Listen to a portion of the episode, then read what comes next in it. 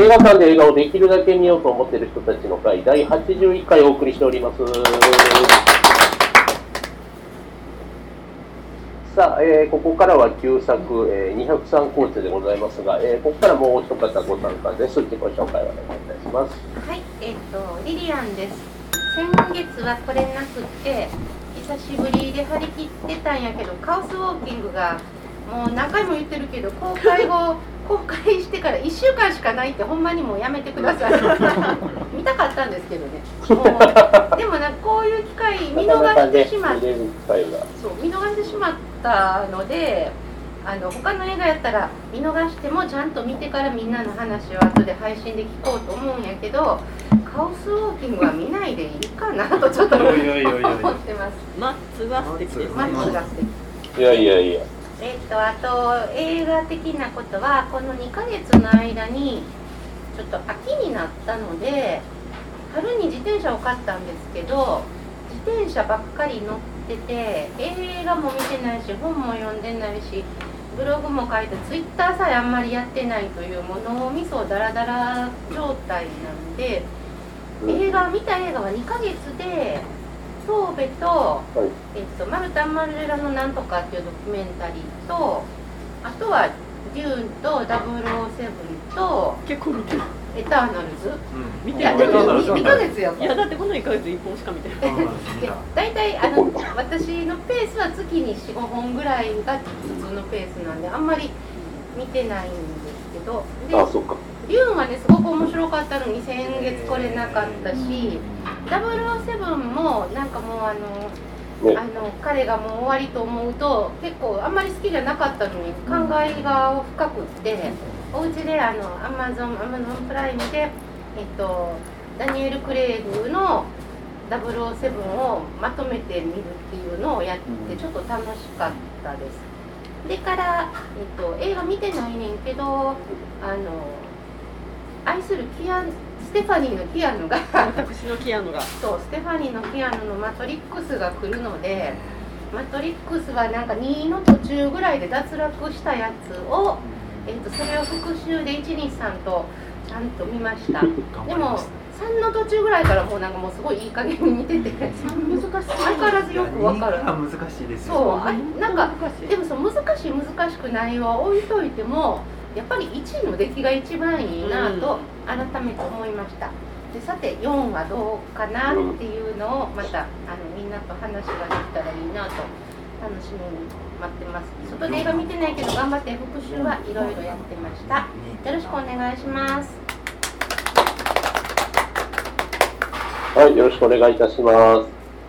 さあ、そんな、えーリリアンさん、僕あえての、えー、203コーチですが、こちらは、えー推薦者ステファニーさんということで、ねはいえーと推薦コメントの方いなただんけでればと思いえっます。とそうなんですこの間先月急に推薦なんかって言われてとっさに出てきたのが203コーチで、なんで203コーチが出てきたのかを一生懸命かん思い出してて 思い出しましたそうゴールデンカムイでやっしたぱよかったよかったよかった。降りてきた。はい。やっあぱそうの8月9月に「ゴールデンカムイ」をずっと漫画を読んでてですでよああ白203だしコーチを見直さなあかんなってその時に思ってたかいやらなんかなんかあのえあと「ゴールデンカムイ」でなんで203コーチかっていうと登場人物のほとんどが203コーチからの機関兵なんですよ主人公の杉本が白だし機体の。あ、そうなんですね、あれ。そうはなのでああ203コーチ見なあかんなっていうのが頭のどこかにあってポロッと203コーチ3時 間もそれやった。やっぱりそどれやこっから出たのかがなた。でもそこやろなと思って。いそうでだもったこのれか。あの私多分家族で映画館で見たんですよへー父親に連れられて、いくつ？いくついやでもあ中学生ぐらいだったかななかなかトラウマちゃいますか。いやなんかそのもうさだまさしの歌がずーっと頭の中で流れるたのとあと青いてる彦が丸顔やなと思ってた思い出あややっぱりいつ見ても丸顔可愛っぱり夏目雅子がすごい美しかったっていう記悪憶かっがたですね、あれね。あってあとあのうー子供2人残して亡くなる人が悲しかったなっていう思い出が残ってま米した米川さんそうでまあまあその時見た時もなんか多分それまで大脱走とか父親の影響で大脱走とかその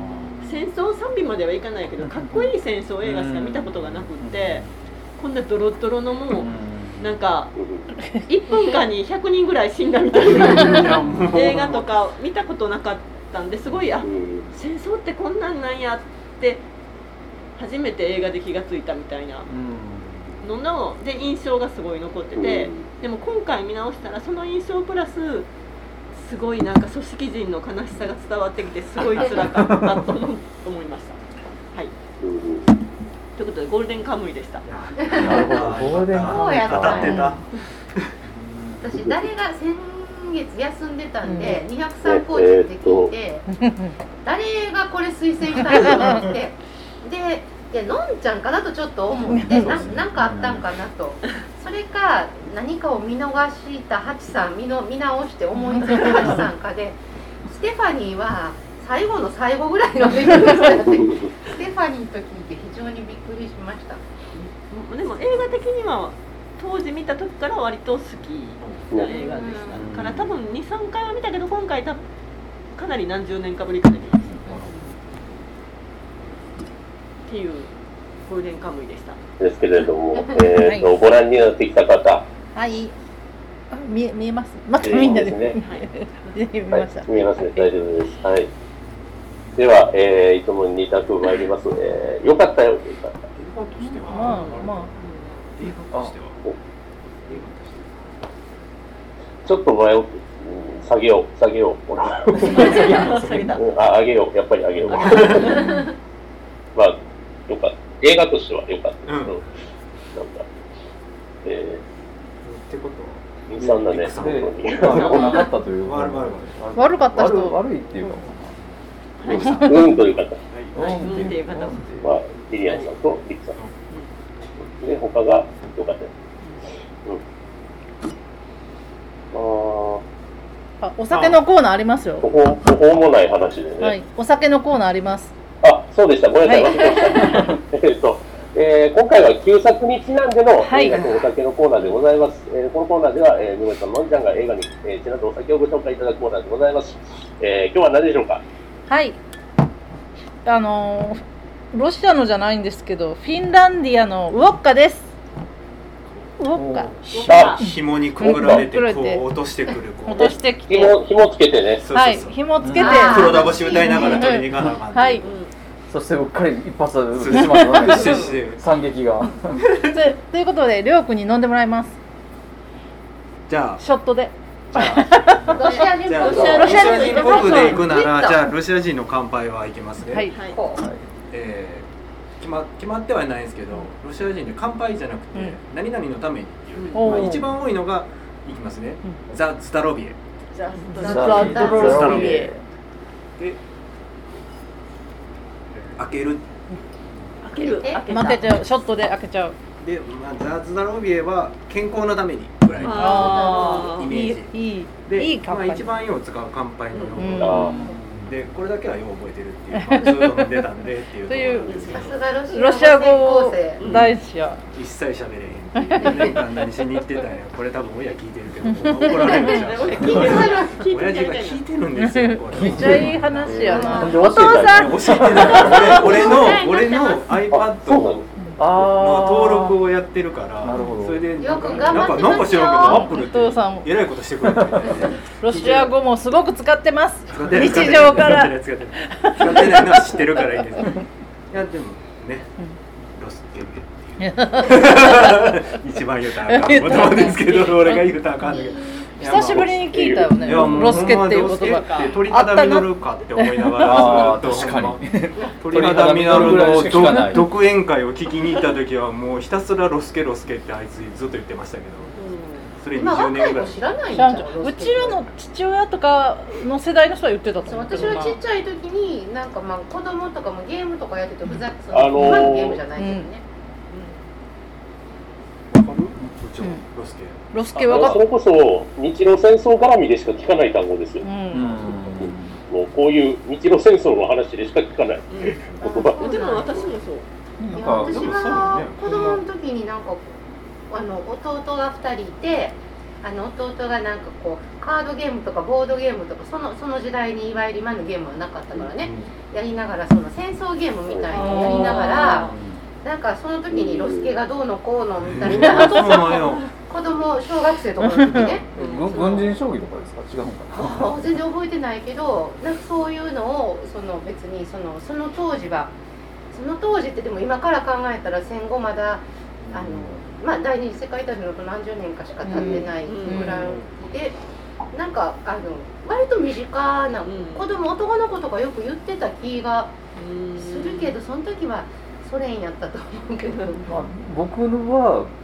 あの音で発せられてるのは聞いたことないことがないあーそう文字で映しか画見たこと映な画いですかあ見たことないだって私もだってなくてロシア語学科行ってたけどロシア語学科はまさか言うわけないんでロシア人教師もいるところにロスケなんて絶対言わないんでほんまに私が言葉で聞いたのは鳥肌実の独演会です大学の頃に行っ私多た分あの頃はまだまともやった鳥肌実ああうち弟が普通にめっちゃ言ってたよ。へモンパークチャーとかも下品やから言ってたねうんそうロスケの話かあそうかすいませんごめんなさいごめんなさいあのウォッカですはいウォッカですはいウォッカですあのでもああやってこうやって酒を渡したりなんかあんなことあったんあかあいうこなとがあったんやなんかでもあれってドイツ第一次世界大戦でドイツ兵と、うんえっと、うんヨーロッパ兵は他のいはいヨーロッパ兵との間でもクリスマス休うん戦あああクねリスマスはそうだねああと一日休戦の日とかさそうそうそういう時はやってたみたい、うーんでもね、うんなんか昔はなんかその騎士道精神があってどうのみでた書いいな書いてたけどてたそけれどはそ違れ違指う導指導うと思うし、うんそれにねなんかさっきまで殺し合ってたのにピピーってなって「うんおお!」とか言ってタバコのやり取りとか普通やるんしかなないよねいやでもやってた思みうたいねよんけねどなんかね騎士道精神じゃなくて庶民の考え方あー庶民のだから自分たち別に憎み合ってしてたわけじゃなくてうん命令でやってるだけやからあ休憩時間やみたいな感じでもそうねかでもねお昼休みみさっきねたいなさっき自分の友達を殺した人とそんなことできる、で今も休やってたみたい憩って言われても当時はやってたそれぐらいもう職業的やったってことやどうなねんやろうでも本当にヨーロッパ戦線でもあったみたいやからうんなんかそういう一対一世界大戦はもうちょっと後やけどなんかそのまあ例えば国境とかでまあ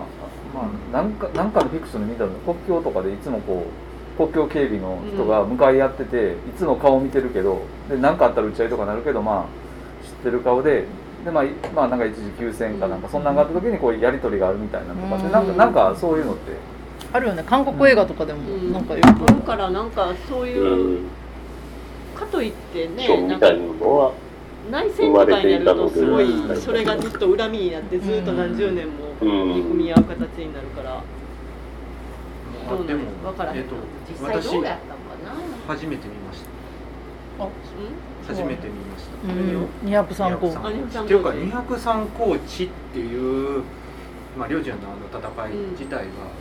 まあ、203あれとのやっぱり分かってなくて、うん203高地ってああそうなんやえなんでじゃあゴールデンカムイはどういう気持ちで読んでたいやそういう日露の戦争っていうイメージでだかあら大連いや自分一番大連家族関わってーあそううそんう、兄貴のやつも大連だしうんだからあ大連やって思いながら めっちゃ見ててあ203高地だうわこれかっていうぐらいの感覚で見てたんでめっちゃ新鮮にあこーの映画日露戦争もロシアもよくわからない状態で203コーチが一発目に入ってきた 子供の時に見たらそうな そのねうだから203工事から全て203工事の裏でラスプーチンがすでに暗躍してたとかと思うあキングスマそうンですなそういう時代なんそうだこう次のキングスマンと同じつながるああー同じ、あ、そうか。うあの一次大戦より前の戦争の動きみたいなのが描かれてる映画、実は初めて見たんですよ。んうんあの時代ってほんまにほんまにこんなやり方やったんやみたいな。本当、それなんか卵ないから石投げ合うみたいな山の辺とかで、ほんま辛いわとかってそう。で何にもないのに走っていく戦車も何もないからもう、ジャージ着たおっさんらが突っ込んでいくしかないみたいな。あの、あれはすごいなと思ったけど。ということででも中村君あ 結婚式のいやなんかねあの全然わからあ全然友人の結婚式帰り結の婚式帰りだ よ。えーここでまたお一人、はいお参加です。ポートアイランドで結婚式猫村さんはあーはいいやもうなんかね、誰か猫わからん村さんはね、いつ見てもね、なんかこう髪型とか顔なんか変わあってそうそうちょこて、ちょこ帰あるれあれあ誰やろ、ええって言ってもう初めまして言いそう なことあですかねネクタイ締めてきた人初めてちゃった自己紹介してもらう紹はい介はいはいえっと猫村ですえっとあ最近見た映画ですかねはい最簡近単に自己何見たかなカオスウォーキングとか。カオスワーキングみたあいなのの今。日どっちも見てないんですよちょ今日今日はあのこ来れると思ってなくてあはいなるほどそうなんですよまあまあそうですね、スケジュール的に言ったらね。飛び込みで結婚式の後のあれが意外と早く終わったもうえっとね最近見たのはあエターナルズ見ましたねああいいですねエターナルズででみんな見てます僕見てないですあ、課題あ見たんであ全然エターナルズだけっすねあ れその前がデューンデュあーーンみんな同じ同じ流れ。ダブルオセブも見たデューン水俣007一東米あー、東部見てる。おー緒全く一緒ですちょっと遡ると優子の天秤ああいいですねあー多かったですねとかですかねはいで12月ぐらいからディズニープラスに入ろうかなと思っててあーあいいねなるあ、ちょっと年末年始をディズニープラスで楽しもうかなとあのシャンチーとかも見れてなかったんでもう入ってるんや多分そうそうあはいああプラスでは見あ、れアイるマもッんクね。スで見れますからね。見まデしたねィズニープラスでうすね。ん。という感じでございますよろしくおお願願いいししますまはい。 203よろしくお願いします。はいちょっとね、203コーチのね、ねネタバレが続くんですけども。あネタバレ時代物のネタバレってほど。何や変わらないち けど。なみにあのさっき言ったんですけど203工事の道を選んだ理由はゴールデンカムイですあーはいはいゴゴールデンカムイこの間全部読みましたゴールデンカムイを読むためには203コーチを知っとかなああかんそうですよね最初203コーチから始まりますよねそうそういうことで203なるほど杉本どこやって探す場面がちょっとあります不死身の杉本はいはいはいここにいるんだって思うなるほどねそうそう塩田好きがこう人が好きたいあでもおもろかったなあの人気の説明とかあれなんか割とめっちゃ丁寧にやってくれてうーうんんちょっと一番気になったのは、えっと中台達也武うん選乃木乃木大将。手乃木大将の動乱の塗り方あー、どこだえね。なんかえ顔があ不んま自気に然にならんか黒ったいか不自然不自え然っ不と自に塗然りすにぎてた黒いあこれっこいいなってそうそうそうかっこいいなって思いながら見てたまあでもなんかせ戦場で汚れてるっていうのをなんか表現してるんですよ。なんかなんか多分戦争と人間とかのみんなね、動乱の塗りが濃かったと思うん ですよ。あの頃の本当に俳優陣が豪華で豪華ですねすね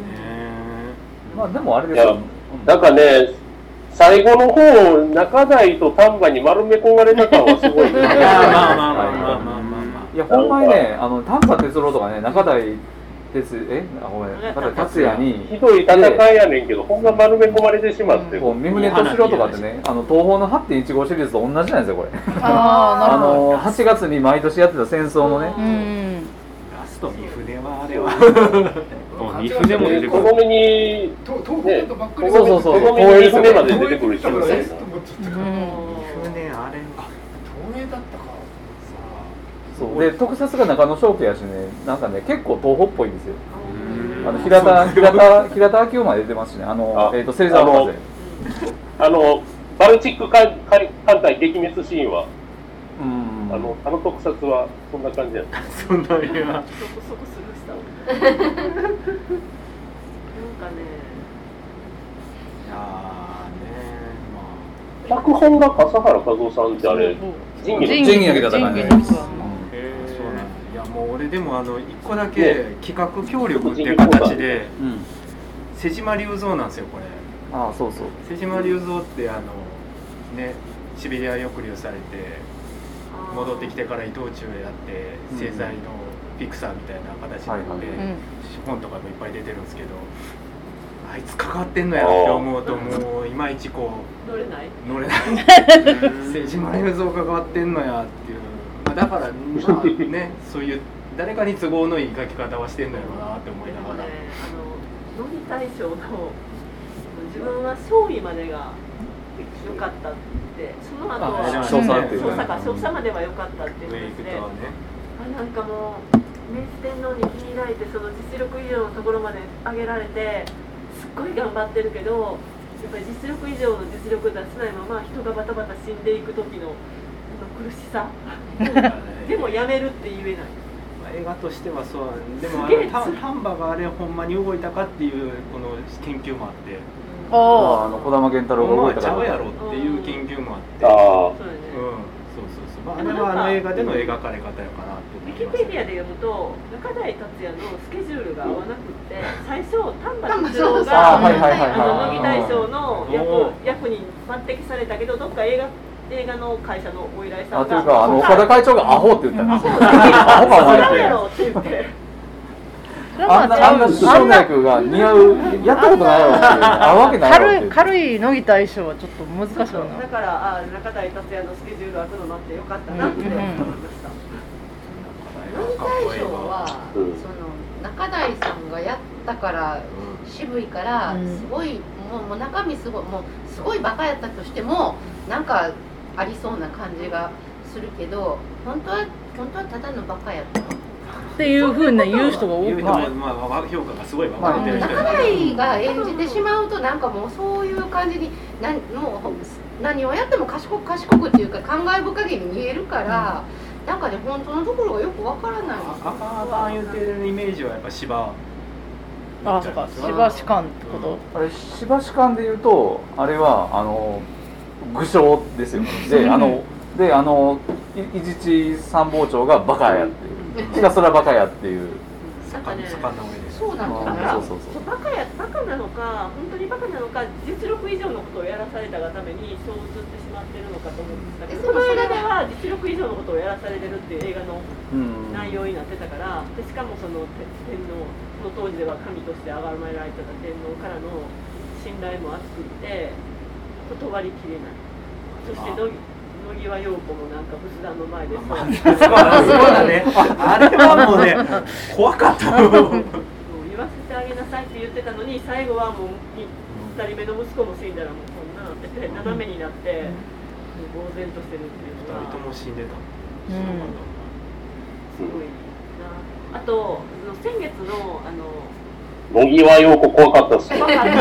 あのやっぱりその綺麗な女優さんが出てくるシーンはすごいキラキラした感じになるねんなと思うああれ昔のねなんかこシャがう車がかかったあのあそうなんかのそのあああ前もありましたよ、うん先月なんかの映画も夜霧いろいなろ謎フィルターかかってましたね。あれ浅岡芽衣子じゃなくてゆうちゃんにもかかってましたからねそうなんですすごいあこれはこのお決まり事なんやっていうことを先月もすごい思ったけど今月もすごい思ったまあでもあれですよあの青井輝彦っていうかあのえっとお小川小川小川さん小川さん小川さあんの古賀古賀さん古あ賀勝の利あれですよ最近のこうあのド人ルい安たじゃないけど人いた人あのちゃんと同意を取っいてやいいねあれですよ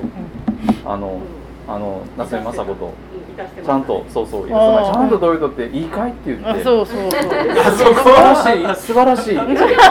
の21世紀対応と私でもあれねただすごい覚えてて今回は思わなかったんですけど昔見た時に思ったのが本当にいいんだねっそてれ言っおて父さんと見ながらいやいや多分2回目見た時は本当にいいんだねってすごいしつこく言うから なんかこれってすごい責任のが反対にそうそうとも言えるよそうとも言えるなはいお前もいいんだねって言うんやったら手出すなよなんかね死んだらそのあの何戸籍に傷がつくからとか、うんそういうことやろうけどそのそのそれで例えば妊娠とかしてたらそう離婚の母とかになったら生きていかれへんような時代やのにしかも傷物にしといてそう籍も入れてあげへんっていうのそがういうなでしかも死んだ後に遺族年金ももらえないんですよそうなんなほんんまやなねそれはとりあえず奇跡はあ手を出すんやったら籍入れろやってすごいなるほど戸籍入れないんやったら最後のところは超えないとかなんかそれは古い普通そうそう思いやりやなと思ってえあそれはねでもあれですよテレビドラマになった時は時間がなかったってことになってたらしいですあああーそうですウィキペディアにド載ラったマ版があるんですよねこれウ書ィいキペデてィアに載ったドたラマ版の方がめちゃめちゃ覚えてて映あそうなんだ画は見たんかなぐらいな感じなでのも時間がなかったらそれだけなんていうのストイックな人たちやったらそれは最後の休みは超えないでテレビドラマ版はそ席を入れるの時間席入れに行く時間もなく招集さあれそるまあしょあ招集されるからで招集されてうんもうすぐ行かなあかんからやっっていうことになってたらもしいで映す画ではなんかその帰ってこれないかもしれないから席は入れないなんだ手出すなやたまあまあ確かにそれを言われたらまああの時代未亡人は多かったやろから行ってせ名誉の選手やったらいいけけどど、ん映画やっのぱ時結婚してなかったらそれはでもこの映画で音響が流れて名る誉の選手扱いにしてなかった手り打あちのなんかすごい行列の未亡人とかの行列がもう多分中からのうん靴箱抱えてバーって行列するやつうがんサブって思いながらなんか、でもまあ夏井雅子みたいに綺麗かったら次は絶対やるからうん大丈夫じゃない綺麗ですねえでもそれこそ夏目雅子はなんかこう綺麗な未亡人が似合うからやっぱ一回あれは席は入れといた方が良かったんちゃううんプラスに働く絶対遺族年金もらわれへんじゃあんんな美人でね、そうあんな綺麗で、それはね未亡人、戦争未亡人とかどんだけモテると思うから、でもなんかこうあの席も入れずにそういうことだけしたみたいな、それよりもよっぽど未亡で人ものね方今がこモテぶる。まが2つついてしまったから引き取ってしまった子供2人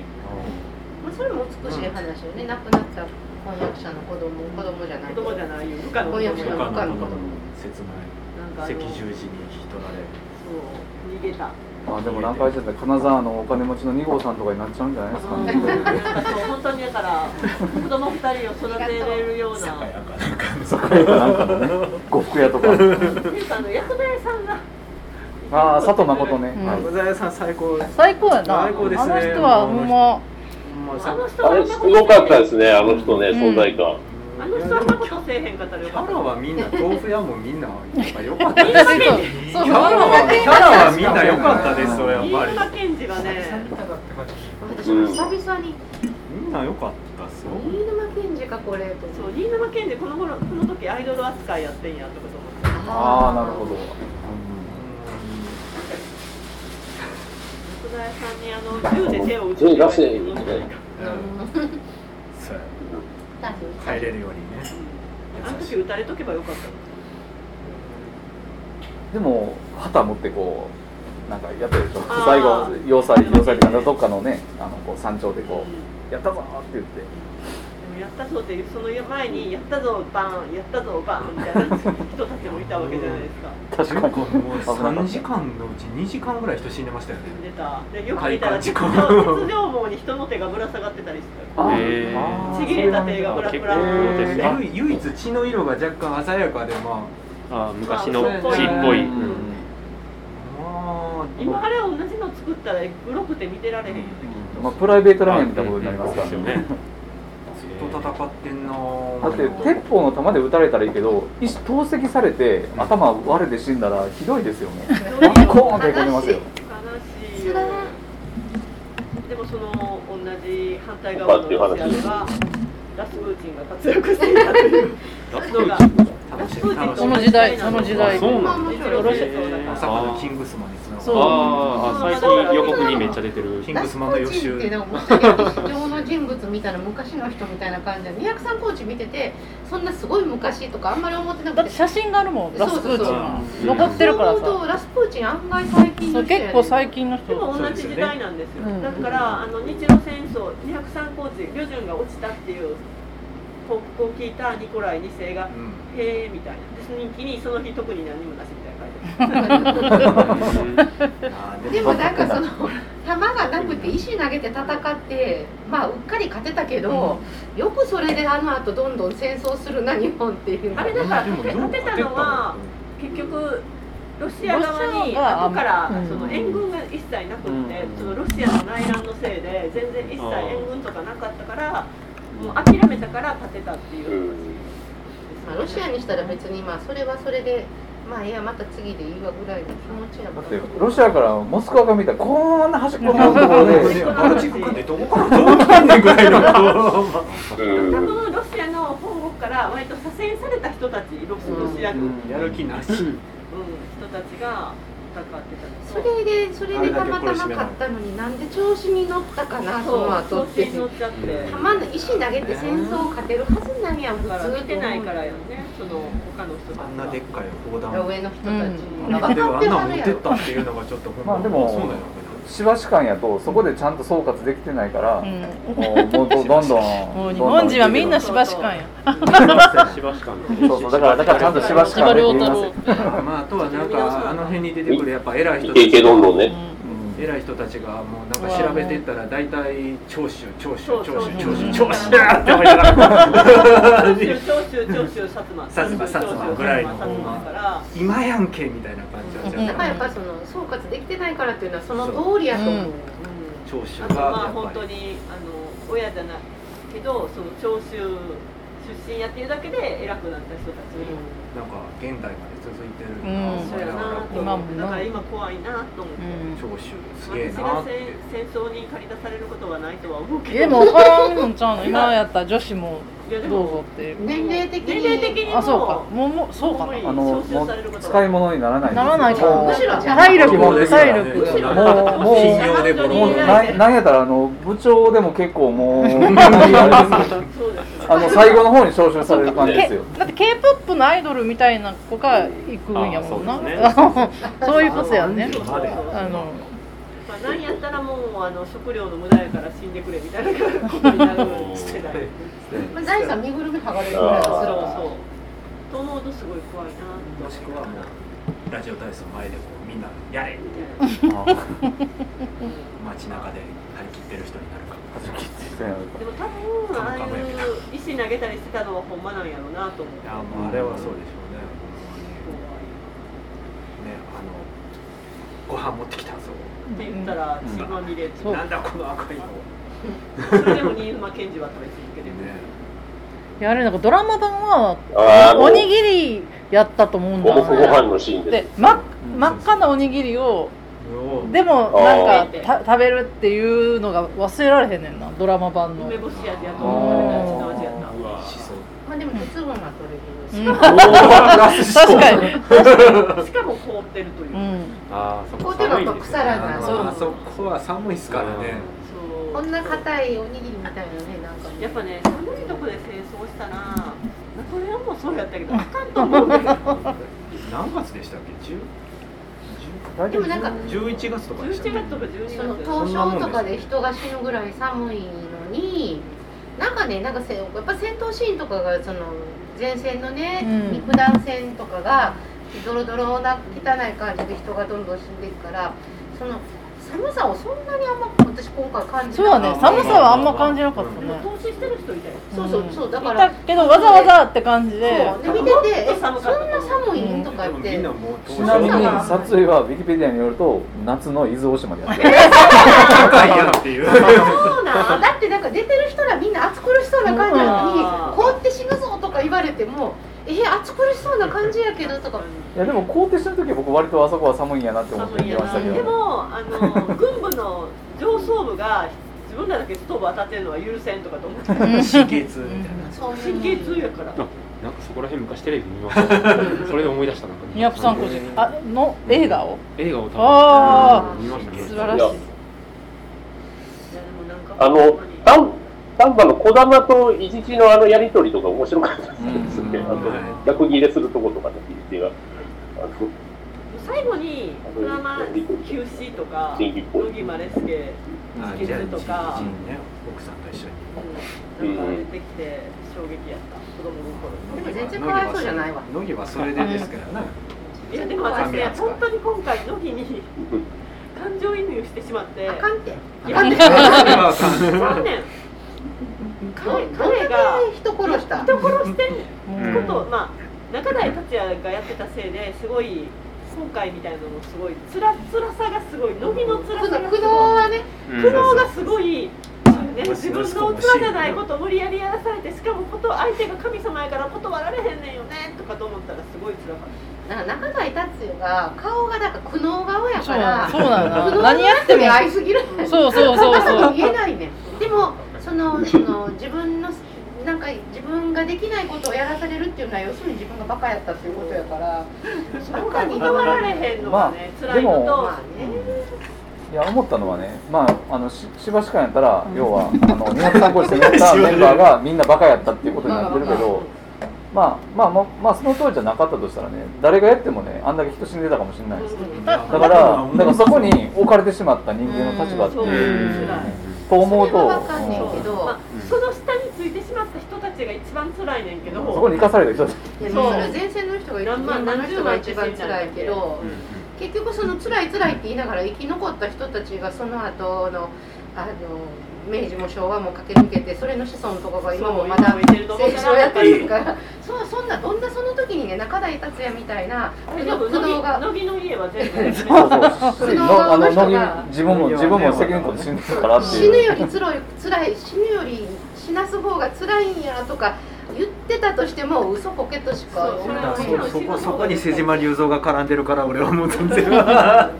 あの一つ言ったことね瀬島隆三連れてきたのはどうやら岡田茂会長らしいんですね当然要要はああいう映画やったら絶対右翼とかうるさいやついるから名前せんのにあー名前入れてをやるっていう名前だけっていうかまあそういうまあ系まあまああのいやいやいやいやいやか監修もしてるけどあーまあ入れとけっていうのはまああうんのそういうためになるほどあねのまあ岡田の親父ならやりそうなことやなっていう瀬島も使われただけ当時のなんか映画界のこと全然分かってないけどあの誰やあの人一瞬のうちに名前聞いた最大のスターが出てないなと思ってん何けや80年ぐらいの80年どえ高倉健が出てない高倉健そうそうそうああ代あ出てるそうなんですよ東宝の役者ばっかりなんですよー出てる人がでも東映なんですでかも東映そうそうあ東映そうか系東映やから出てもいいもんなで特撮もねあでそんなの東東映のと東映じゃなくて中野商家連れてきてるんですよ、なんでそんないびつなのそまあ、なぜなぜかってそこまで分かるんですよまあでもうん総力戦は総力戦ですよね、で監督は日課出身ですからね、あうんの石原裕次郎のなんいっぱいあっかたあいよっぱいあるいっぱいあるあのやいつっのぱりい大賞やってこもよかったと思うでもなんかへーノリはとりあえず中台中台決まってたから出たう、まあ、でもね高倉健はね大将の役は合わないんちゃうかなと思いますけどねでも一般将兵の役も全く合わないじゃないですちょっかと敵すぎやからな青い照彦の役も八でき甲る田さん、八甲田さん。そう八甲田さんやったらがあるからさ寒い時と寒い映画といえあんばた八甲田さんの高倉健はめっちゃいいやんそうね八甲田さんは寒い感じが明日見る八甲田さんでその寒さを思ってみると全然寒くないでもう一つ言うとこと八甲田さんはね東映じゃないんですよえあれは東宝とあのとあの東宝とあの東宝で黒沢映画で脚本を書いてた橋本忍のプロダクションが作ってて確か監督は森谷森谷史郎かなんかで東宝の人なんです日本チームそんな人なんですあの、八へー甲田さんのゴールデンカムイとか噛んでるから。あそうなのあえーあの田さん絡んでましたあアイヌの人たちが八甲田山ので遭難してた人たちの捜索に行ってるあーでその登場人物の中でその捜索に加わった人たちがいる。八甲田さんもめっちゃいい映画やでだねから世大代丈夫世代的にも一緒なんですよ。似てないきっと八甲田山も。八甲田さん、だって、日露戦争の前に。あそうかの練習うんあれの寒いとこの練習ってことででもすそよのね練習は全然あの日そうそうそう本観そう光地は役に立ってる。全然役に立ってない。でもバタバタ死ん同じなんだよ。なんか、無茶を言う。そうそれ内容は同じやもんねだからやっぱりその当時バカだったんですねうん。日本いやも。あれなんですよ僕がねここでねそれしかないからずっとこの映画で赤い方に手を挙げるのはねその日本でこう対策にしてドラマになるような話でねひたすらね上がバカで下が死ぬっていうのは嫌いで仕方ないんですよ僕は 許しがたいんですよなんでそんな話がなんかでっかい映画になってまうねんっていうかっていうかそんなひどいことやってんねんっていうそう悲だね劇やっていやいうそれを書くときにね上の人の苦悩を書くからうんなんかその死ぬより辛いみたいな苦悩を書いてなんか何の何のそれがなんかその免罪にもならへんのに苦悩苦悩ってなんかないの前で完全最後のシーンじゃないです かもうラストシーンがそれじゃないですかもう あの映画に関してはこれじゃないで来すた人たちの苦悩もまあやってますけど横浜にねやってたけど、まあ、ララスストトシシーーンンががああれれやったってからいう時点でもうちょっまとあダメねはダメやったね、でも死んだ人の国は10人分20人分抱えても死んだのどんだけやねんってそういうことやか何十万ら人1万名前だっうけん何万じゃないですか何万か1万2万ロシア側何人死んだの同じぐらいじゃないですかね確か死ロ人シのア側数も多は分あの頃って庶民ってすごい貧しかったからロシア側もすごい辛かったと思うでも皇帝には何もなしってこと戦ってるまあ、でもあの頃の戦争ってもう総攻撃総攻撃のばっかりやんだからほんまにあんな感じになったんやろなと思うっていうリアルそうそうそうだからリアリティはあるななとんか思っね、て総見た攻撃、総攻撃で、やりたくないよ ね自分やったらやっやてりどったかくしらなでい折り合いつけるみたいなね。なんか、そうそうだからでもなんかこの当時でこんな感じだったけど、でもねプライベートライアンの「アンドルマンディ」の時だってあんな感じなんだから、あ第二次世界大戦まではそそこまではそうみたないのもんでノルマンディーとかそうなのね石石投げたら届今くはとこもろうだでってないよね今ドローンで攻撃するみたいな時代になっちゃってるから、人間がしないでいい、うんでもちなみに戦ってる場所中国そうですねまあそそここそよの時点でもう一個日ほ本んとまにもうロシアおの前ら戦争で中ロ国シアでも日本もなんやねんって思うんですけど人んちで何してんねんってすげえ思いながら見てました人けんちどで人んちを俺のやいや俺のやってやりやって一切描かないけど一うん切描かれてなかっうんだからその辺中国人出でてきてない出よてね出てきて全なく出てこなないおないまあ場で所もなん通訳が中最初の方で初見の時だけは通あ訳通あ訳は多分中国の人っぽいと。でも結局そのその戦争がなんかこうあの日本を守るためにみたいな感じの書かれ方やけどたいや違うあれ侵略戦争そう、うんどう考えても侵略戦争中国を完全に中国をどっちが取るかっていう戦争やのあれに日本を守るための戦争って言ってたんいだよやでもねアジ日ア本を守をるため最に初アジはアを植民地がうんぬんからの話いやですそれは西洋列強の植民主義からアジアを守るためにとか言ってでアジアを守るっていうのはアジアを侵略して自分がだからアジアにしたらそのロシアが来ても日本が来ても同じことやねんけヨーロッパどがなんか好き勝手やってるのかなっていう最初の導入あでれしたさもねし日露戦争しなくてもほっといてもロシアって公開公開したやんか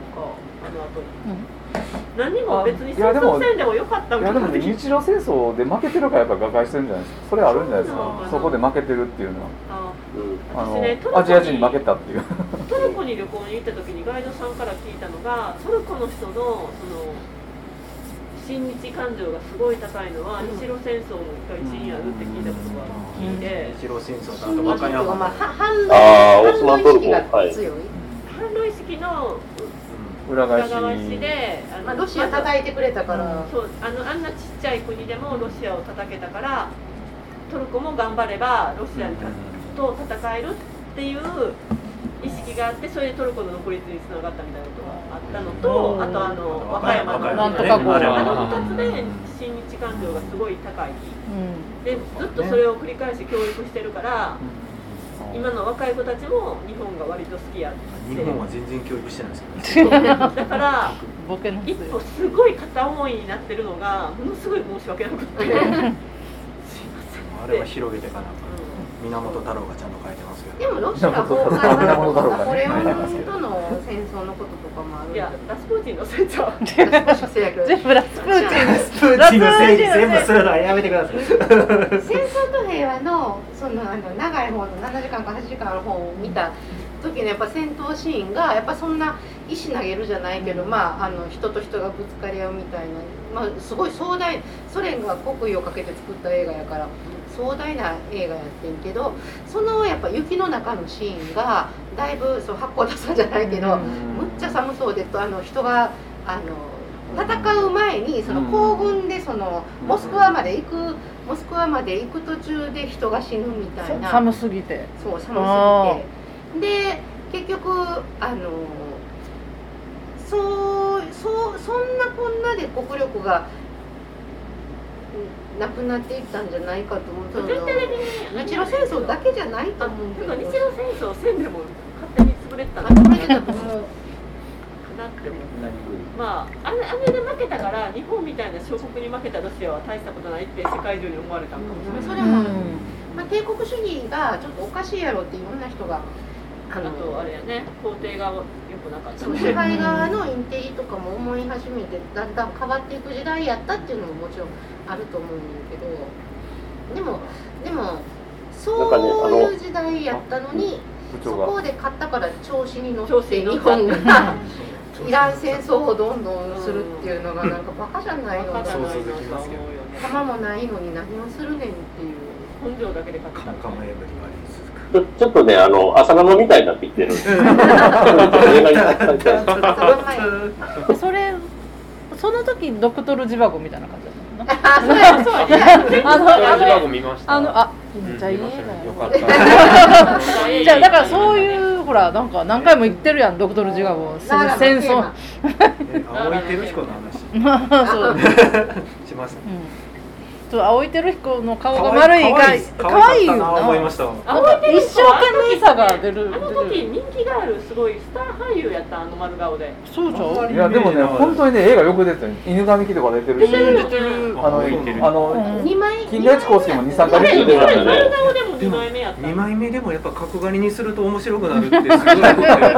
でもねそれは言思って角刈りっうてと強いねのっそてのまあちょっとあれやけどあの石原裕次郎も丸顔や顔丸いっていうか、うん丸顔自体やったあのね何やろ食感健さんとは違うやん、うん丸いよシュッとはしてるかかわいい豊か系さのの豊かさの象徴な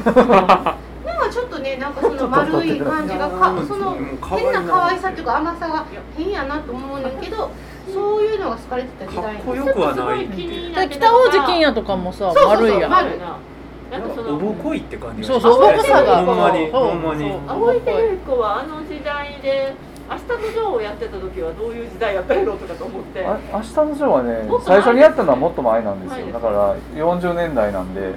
最初にやってたのはね203コーチよりももっと前の売れない時代に「明日のジョー」をやってただから多分ジャニーズ時代なんかジなャニわかんーないジャニーズあの人あジャニそうでーすズあの人元ジャニーズで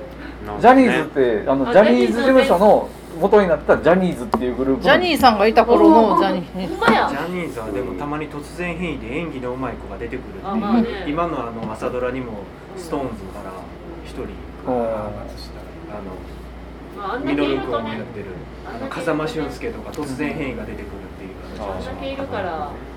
才能が集まるよね顔が丸いっていうよりもそ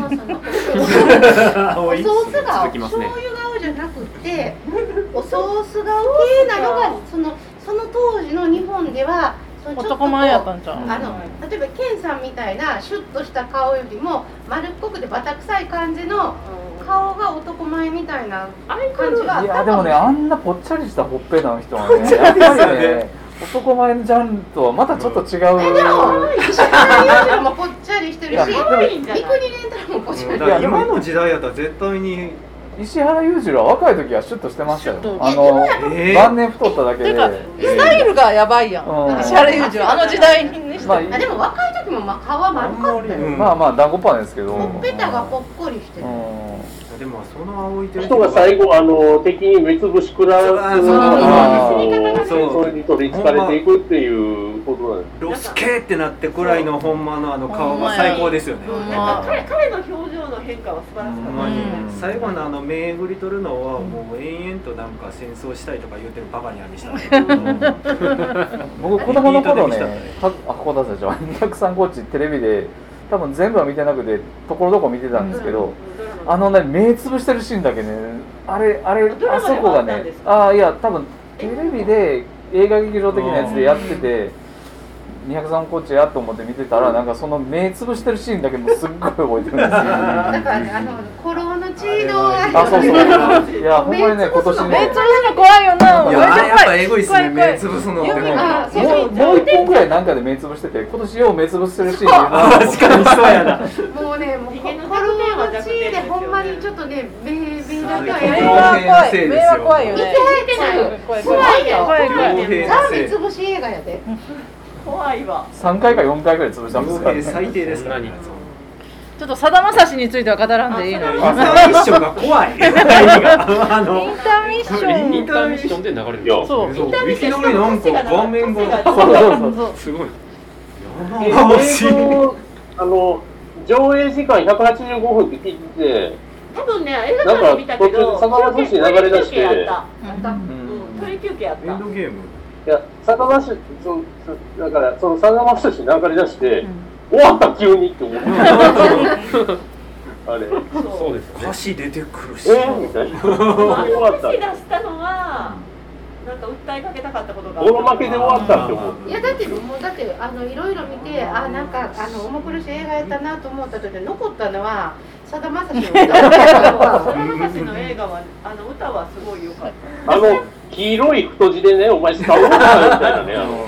感じの持ちょっとビビりますよね下ボででももでも普通ねインターミッション入っスタたーウォーらズのロゴとこ同うじ色でしたよ、あれ。前編と後編ってちょっと雰囲気変わったりすることが多いけ時代ど変わるこの映画はずまた同じ またもう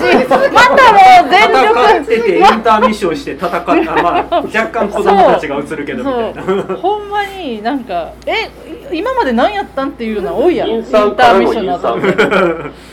天はせえへんっていうというか今の映画もインターミッション入れてほしいよねトイレ行ったりまあエンさドゲームのその方がその方が飲み物も売れるしそう映画館のためにもよくなると思う痛みよしあると思ったら、トイレの心配しないで飲みビールが飲めるけど3時間を超えたらインターミッションを入れるっていうあうなんか私インターミッション最後「タイタニック」までよーえタイタニックインターミッションインターミッションあったそうなんや私映画館で見てないから映画僕館で見た2001年午前10時で見た時に旅しましたねインド映画もあんまりないねん今3時間ぐらい平気でや向るこうはねインターミッションあったんやけどな確かだからいつも最後のインターミッションやったんかなとすごい思うんだよでねもほんま5分でいいから入れてほしいん入れてほしいとトイレ3時間を超える映画が全て三国志を見た時に三国志っていう題材のだけに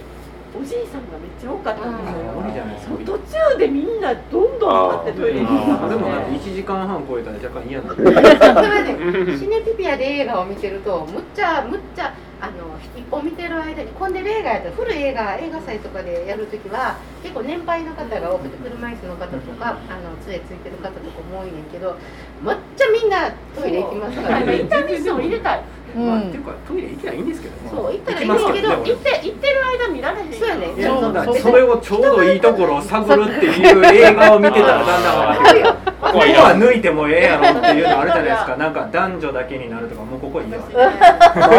アクションシーンも意外といいからね話か話は特にタつイまタりニックの時にインターミッションの時にトイレに行こうとしたらトイレがいっぱいで行けなあーありますくてねですっごいもう辛いっていう時に沈没シーンで水がザーザーって最悪やこんなもう耐えきれなくって最後行ってしまって帰ってきたらロもうローズがペンダント落としたもう全部が水流れたらそれうあー友達にあー今一番いいシーン見逃したよって言われていやもうでもそれ目目視覚からどんどん流れて帰っても無理やろこの水の流れがすんってだからだから映画でトイレ行ってるシーンとかやらないですほんようねまにほんまやめてほしい。 「タイタニック」は痛恨の最後の映画インターミッションお願いしインターミッまシす。ョンは映画で映画ででうもんトイレの設備は十分義務整え付てけたらるいいと思う1時うん3時間超えたらそうやんな絶対そう思うわもうもう180分超えたら絶う対ん途中で急に踊り出したらええと思もうう映画館の人お願いしますよそうインターミッション必要です最近映画長くなりがちやし長い最近長いもう長い3時間ままたたねね、あの、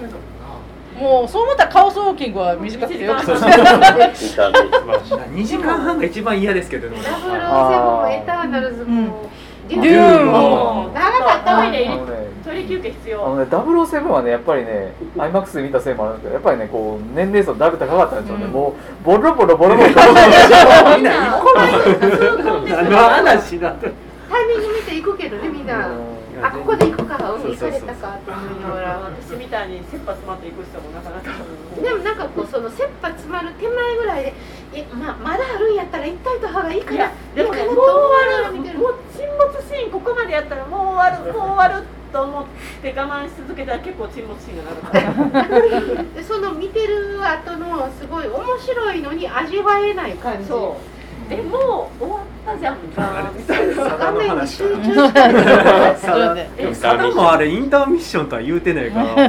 んかどこまで続くかまあ、でも多分、劇場やったあら、出てるんですちかゃねんとアナウンスなりなんなりこう、うん明るくなってうんでともかなあんれか。別にあの後真っ暗になって一回途切れたと思うんです真っ暗っていうあかーなんかな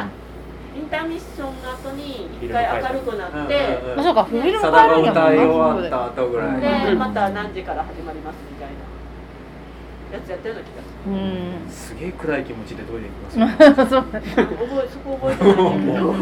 いやでも救われるところが全然なないいもんですよあの映画はあの映画本当にすいませんひたすら悲惨な映画が続くといううん私のせいじゃなくてゴールデンカムイのせいでいすやでもあの白ダス機体のところはテンションが普通に慌てたんで、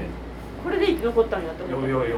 当でもあの白タスあれ本当の話やんまなあ白ダス機体ってほんまにいて、ででももそういうああいうタス精神キあるの人たのちもいたってことやからまあねあああれいがう一番ほんまにひどうい。ーんあそこに生き残ったのえは。ごめんなさい、あの、その、たすきっていうのが全然覚えてないです、私。一番最後の三コーもうチ、も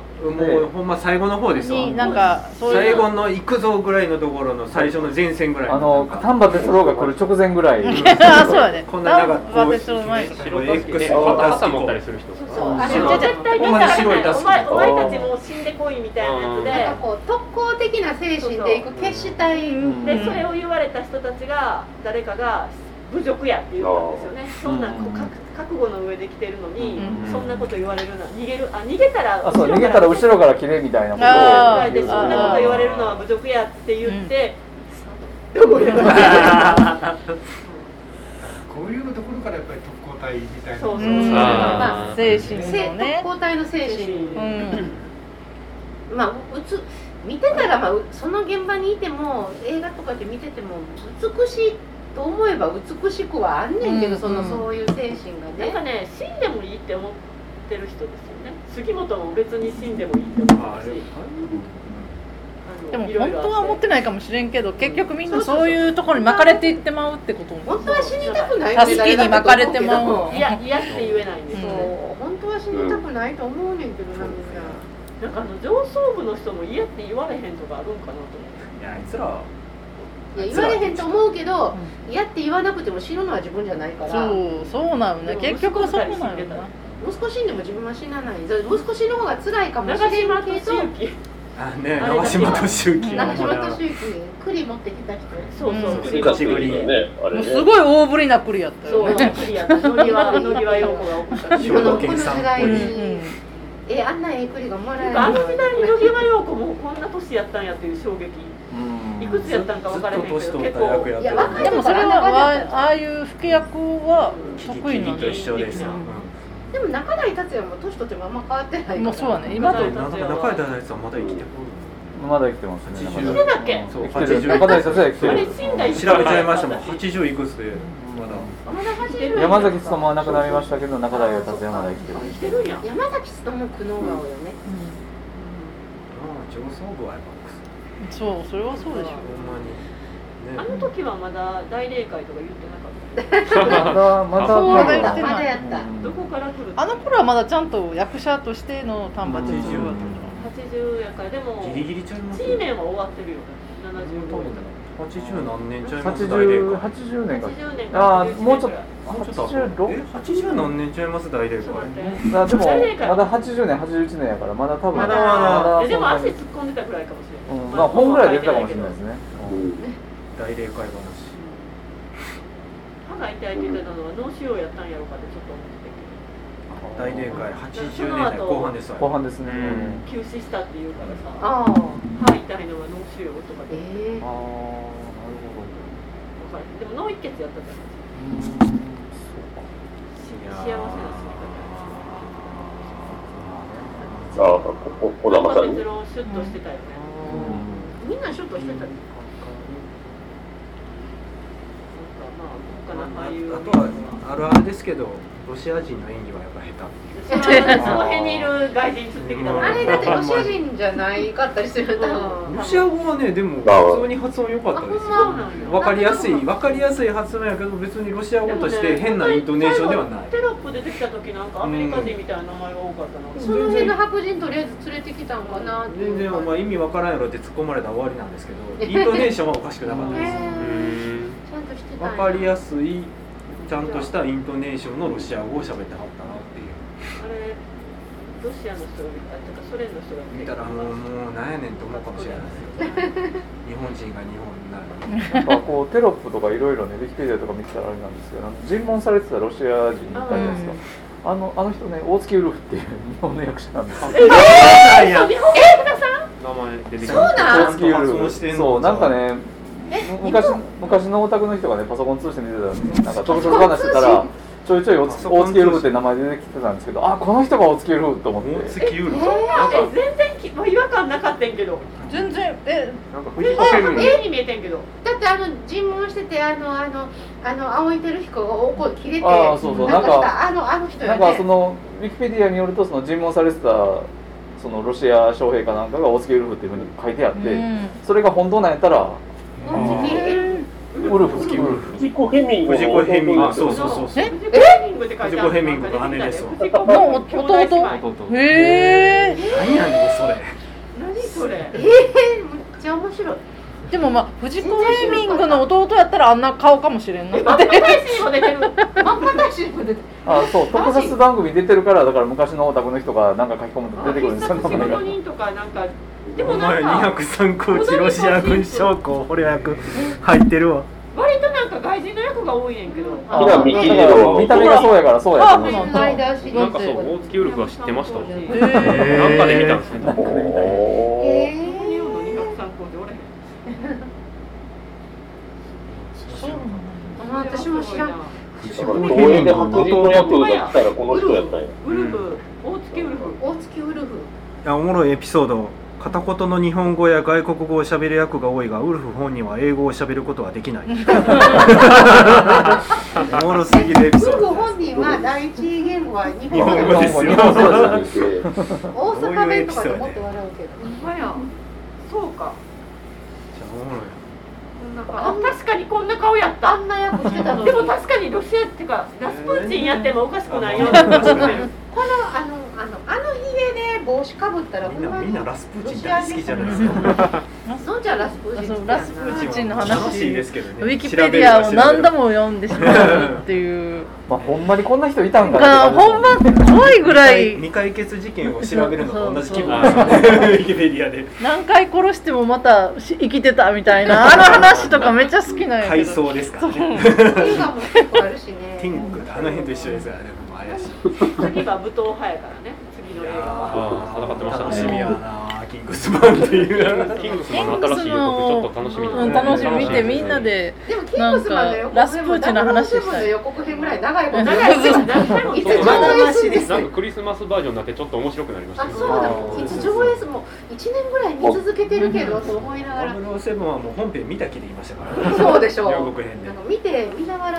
あ見てなかったんやと思ってあネットがネットがああああ声が聞口声口がやっぱりたまに声飛ぶのよ時々うんこえないよね音飛んでますでもびっくりしたじゃないですか最後はねあれ飛ダぶブルのセブンねまだダブルねああなるほどキンねグスマンも結構でも全部同じ時代なんや203コーチもキングスマンのキングスマンもファーストエイジラスプーチンもまあねえ戦争の時よ歴史ものはそういう面白さがありますね、うんなんかあれとあれと一緒の時代やなよう考うえんアナスタシアの皆さん203工事みたいな地味な映画でなんか結構全然関係ない話とかもしてた広がる歴史ものはうんうんいい映画選んだ私楽しいでこの頃あの増田敏夫笠原和夫で戦争映画が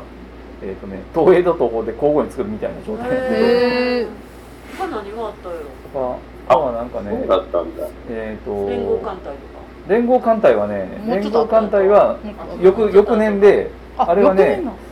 えっとね脚脚本だけ笠原和夫やったかうんな増田敏夫じゃなくてあの東宝の監督が撮ってて東宝で作ってるんですけどでで大日本帝国っていうのをまた増田敏夫笠原和夫でそれ東映が23年後に作っててでもう一本ぐらいなんか何やったかな名前が出てこないなんか戦艦大和とかも作ってるんですよね東宝であーあのだから8.15シリーズ復活させてしばらくやってたっていう頑張ってるのがありまでそれであの宇宙戦艦ヤマトにも増田敏夫が関わっててそうなんやの頃あの劇場版がまああそうかい 3, 3ぐらいまで作られてるのか劇場版3は失敗やったうん高校的には成功しすヤたマト完結編なあそうそう完結編であすね3完本目結編は失敗でしたね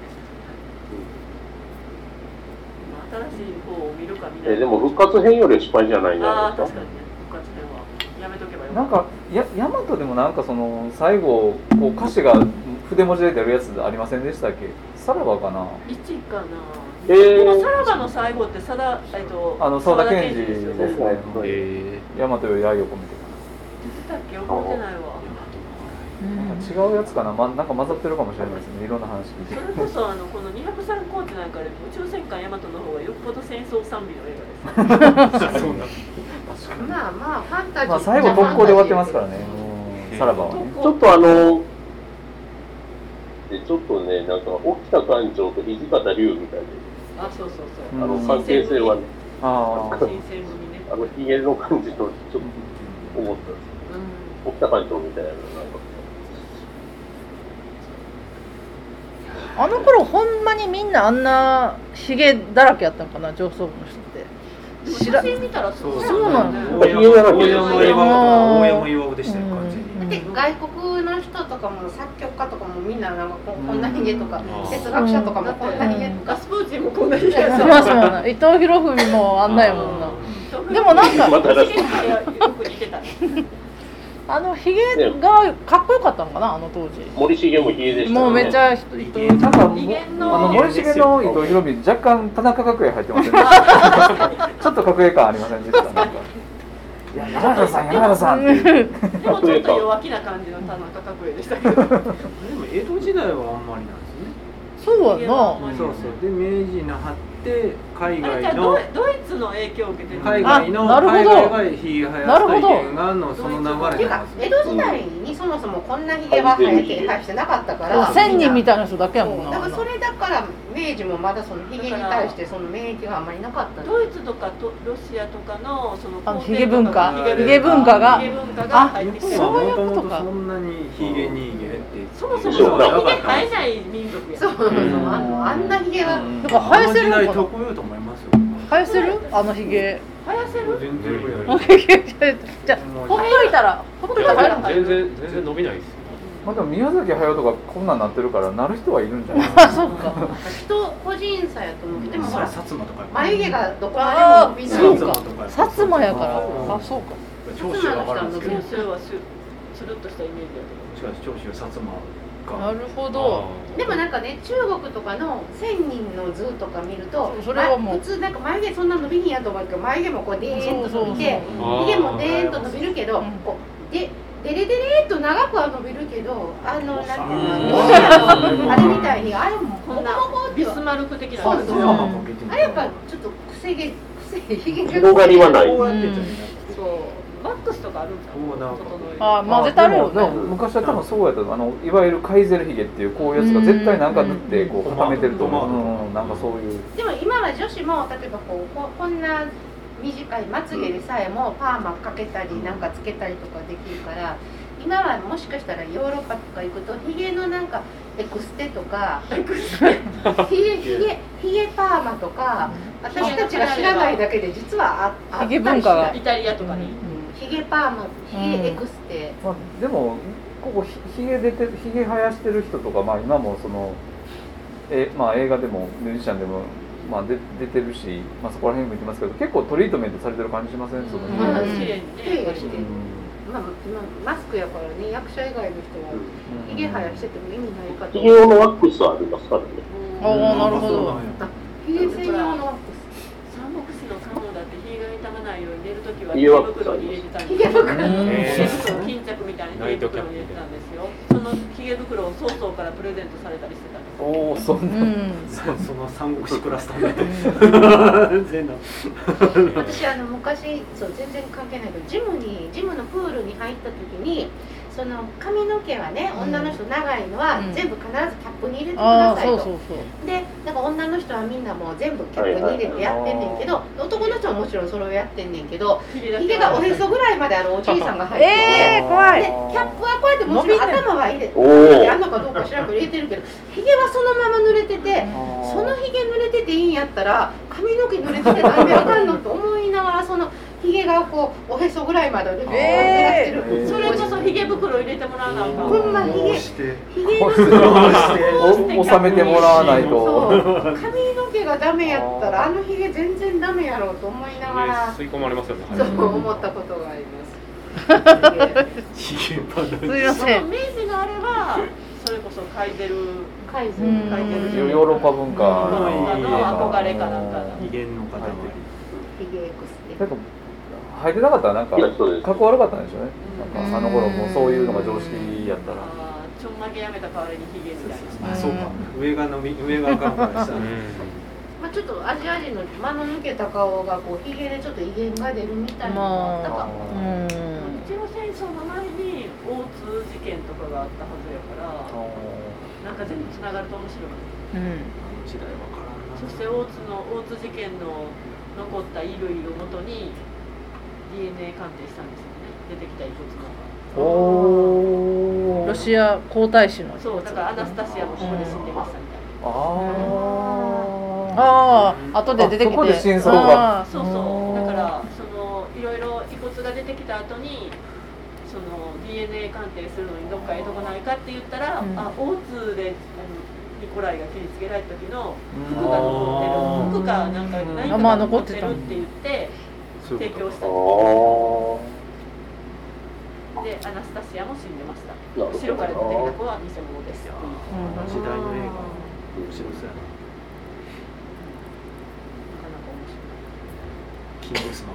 ななかなか面白キングスマンが楽しみいキングスマン楽し締めみにの私のコリン・ファースが出てないけどそうよねあもう出てないんやあれねあれ時代が前だあったそうかあそうか M, M が主役ですからね M そうが M が映画が変わってるロースラ下げてっていう話なんまかああの違う作品までですずーっとスパイやと思ってスパイはスパイやけどいろんなところのスパイやね来月かこれに関してのやつはまた続きできるのかまだだって終わってないからそうやね死んだと思ったら生き返ってなたし書いてたしねねでもコリン・ファースが年取って次やらなくなったはカントリーロードに変わる泣ける曲は何なのかさだまさし結局いいですねさだまさしでもあの音楽はすごく頭に残るでしょすごいめっちゃ残ってるよもうなんか203コーチって言われたらもうそれをまず思い出すなりますねほんまなりますねそれはもうで前もかあられあのタイトルは203コーチじゃなくて先森先あ森のの先森の歌がだんだんあのオーケストラアレンジされて流れてるんですよ、うんなんかねあのために作られたそうそうあの映画用に作映画用のった曲なんですねなんかそういう山はに死よるにますとその受けるにあたってその戦争賛美じゃないっていう映画だっていうことを確認してからあねうんまあ確か受けにたって書いてたから山も死ぬわ海も死ぬわ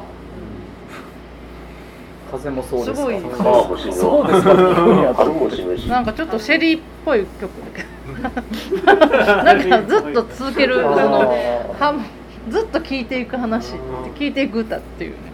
戦争賛美ではないけどでもね上層部上層部はちょっと美化しすぎねうんそれはなラんかストねやっぱりなんかもう昭和の戦争にしてもそうやけど天皇責任を問わなすぎるそううん何やねラストとはちょっと思いましたよねないです問題かとまあ、思ウうィキペディアによるとウィキペディアによると最後はあそこはああしないとあそこだけ変えるなって言って変えてくれって言ったらしいんで、ね、あ要はあそこで何何わ節にしないとお客さん満足して帰らないからって言って、うんまあ光栄らしいなと思いましたけど、明治天皇責任は一切なかったうん明治天皇は一切何も問われないなんでかねだからその戦争があかんくて負けそうになったら天皇陛下に申し訳ないって言うけど、うでそうじゃなくてこんな負ける戦争を仕掛けた天皇陛下のせいやろと思うねんけどなんか負けたら天皇陛下に申し訳ない自分たちのせいやで勝ったら天皇陛下すばすごいでなんかもう何をやっても天皇陛下は揺るがないんやなっていうのはその戦争戦争賛美映画とは全然思わないけどなんかその天皇陛下、まあ、天皇責任を全く問うてないっていうところで言うとこれも戦争賛美と同じぐらい同じような映画じゃないのと私は思うんですけどね。一神教みたいなねあのしクレーンなんていうんですかあの苦難を与えられているんだみたいな感じですそう時代不思議だよね日本ってその幕末の頃だって、